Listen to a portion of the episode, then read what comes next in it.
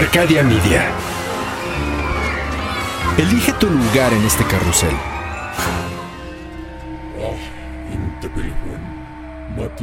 Hay una historia que se cuenta detrás de la historia. Secretos que las piedras susurran a la vuelta de la esquina. Secretos de seres y ciudades cuyas sombras dejan huellas sagradas que persisten en el tiempo. Relatos de nahuales que se transforman y se elevan por la noche. Esto es Bajo la piel del nahual con Edgar Clement. Hola, estamos de nuevo aquí bajo la piel del nahual. Eh, mi nombre es Edgar Clement y soy autor de la novela gráfica Operación Bolívar que ya está a punto de cumplir sus 25 años y pues parece que aún produce placer en quien la lee y quien la aprecia. Entonces, creo que algunos capítulos de este programa de Bajo la piel del Nahual los voy a ir destinando a ir explicando un poco lo que va ocurriendo en esa obra y este empezaré por la portada. La portada de Operación Bolívar, bueno, eh, generalmente la van a encontrar y va a aparecer en ella siempre una versión, o más bien mi versión, de lo que yo considero es el Arcángel San Miguel. Es una visión un poquito extraña y un poquito alejada de, la, de las imágenes a las que estamos acostumbrados en la iglesia. Y eso tiene que ver un poco con mi gusto por eh, la, la, historia de las religiones y la historia de la geografía. La geografía es esa parte de los estudios teológicos que se dedica a registrar y a analizar la vida de los santos. Y bueno, pues por ende también de los ángeles, ¿no?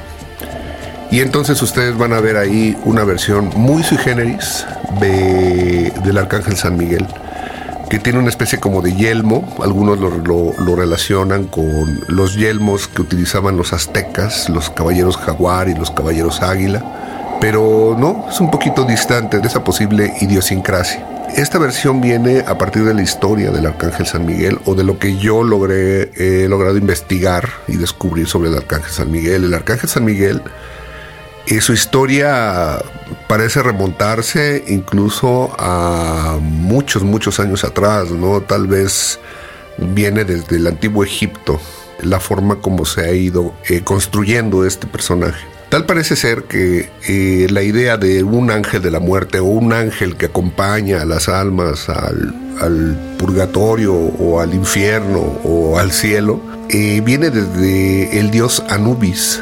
El, el dios, dios Anubis, Anubis tenía cabeza de chacal. Y entonces, a partir de esa cabeza de chacal, es como surge la idea del el casco de este Arcángel Miguel, que tiene precisamente un casco hecho de cráneos de chacal. Elegí el hecho de que sean cráneos porque a final de cuentas pues, son huesos, estamos hablando de culturas muy antiguas, no estamos hablando del Egipto actual, entonces ya son, son huesos, son osamentas.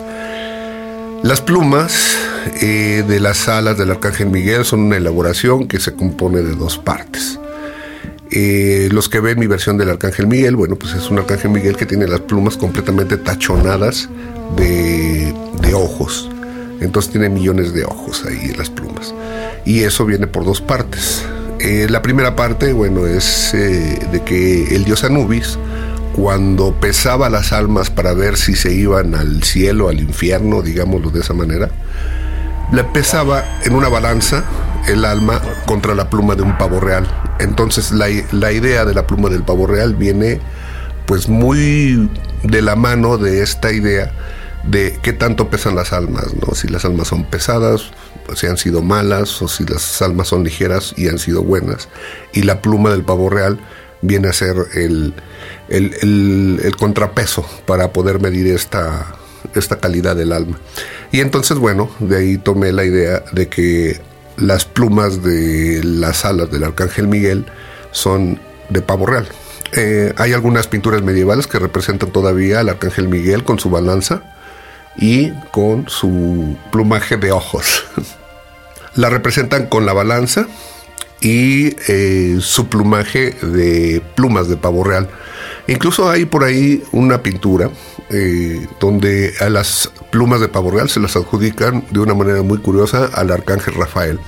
Pero bueno, la idea de que las plumas de pavo real conforman el plumaje del arcángel, bueno, por ahí viene. La otra cita que me ayudó a cerrar la idea de las alas tachonadas de ojos es más bien una cita que le leía Neil Gaiman, eh, donde escribía que entre los árabes eh, el ángel de la muerte tenía las alas tachonadas de ojos y cada vez que un ojo se cerraba, una persona moría.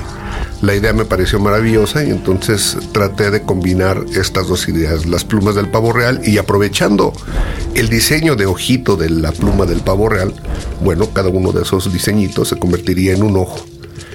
Obviamente, bueno, pues en algún momento me imagino cómo se verán las alas eh, cerrando los parpaditos de manera indistinta, ¿no? Eh, es una idea que todavía me gustaría ver en algún momento eh, llevada a cabo, ¿no?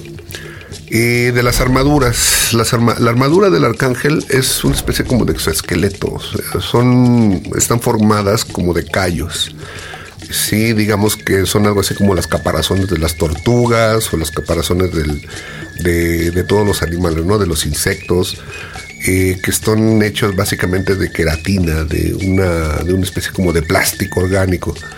Y obviamente en la medida en que la gente va creyendo más en estos ángeles, eh, sus culturas van conformando los dibujos que van eh, adornando esta, este, este exoesqueleto, ¿no? De ahí vienen también los dibujos que vienen representados, bueno, una representación que a mí me ha integrado mucho en la, la iconografía novohispana, en donde se presenta al Arcángel Miguel en el pectoral, en el pecho, con el sol y la luna. La verdad es que no sé de dónde venga eso. He visto esos símbolos en algunos pectorales, en cuadros alquímicos, pero no sé exactamente cómo brincaron a formar parte del pectoral de, del Arcángel Miguel.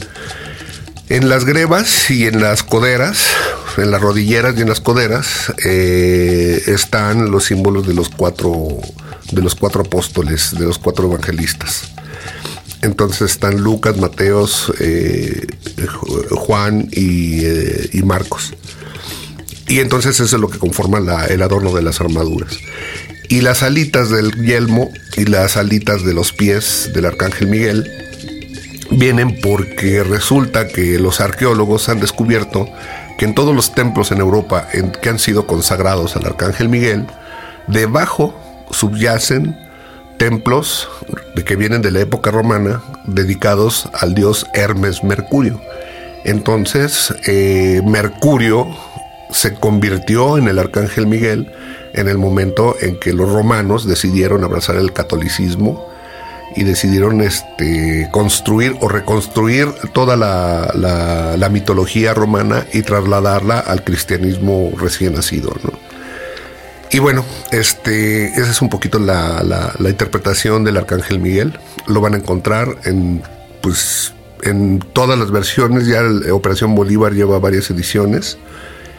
Y al momento he decidido que en todas las versiones va a ir alguna adaptación, alguna adecuación o alguna nueva interpretación o reinterpretación de este Arcángel Miguel. De este Arcángel Miguel. Una amiga me decía que, que de esas amigas que creen en los ángeles y todo esto, que, este, que de alguna manera yo me estaba consagrando, estaba invocando constantemente al Arcángel Miguel y que por eso, por eso me ayudaría a llevar mis empresas a buen puerto. Esperemos que sea así, porque también en la novela, pues el Arcángel Miguel no queda muy bien parado. de hecho, este lo metan algunos bretes un poco morales, muy cuestionables para, para un arcángel. Y bien, este fue el primer capítulo dedicado a, a ir revisando y visitando esta novela, que me gustaría que los que no conocen la leyeran, que es Operación Bolívar. Y pues obviamente que en algún momento conocer cuál es su opinión al respecto de todo esto. Esto fue, señores, bajo la piel del nahual. Nos vemos.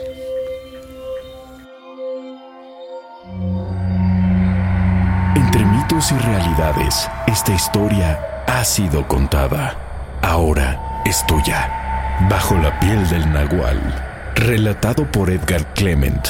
Esculpido por Cristian Padilla. Elevado por Luis Eduardo Castillo. Música de Antonio García Isaac, cortesía de Mexican Music Library. Creado en Webpack Audio, México. Arcadia Media.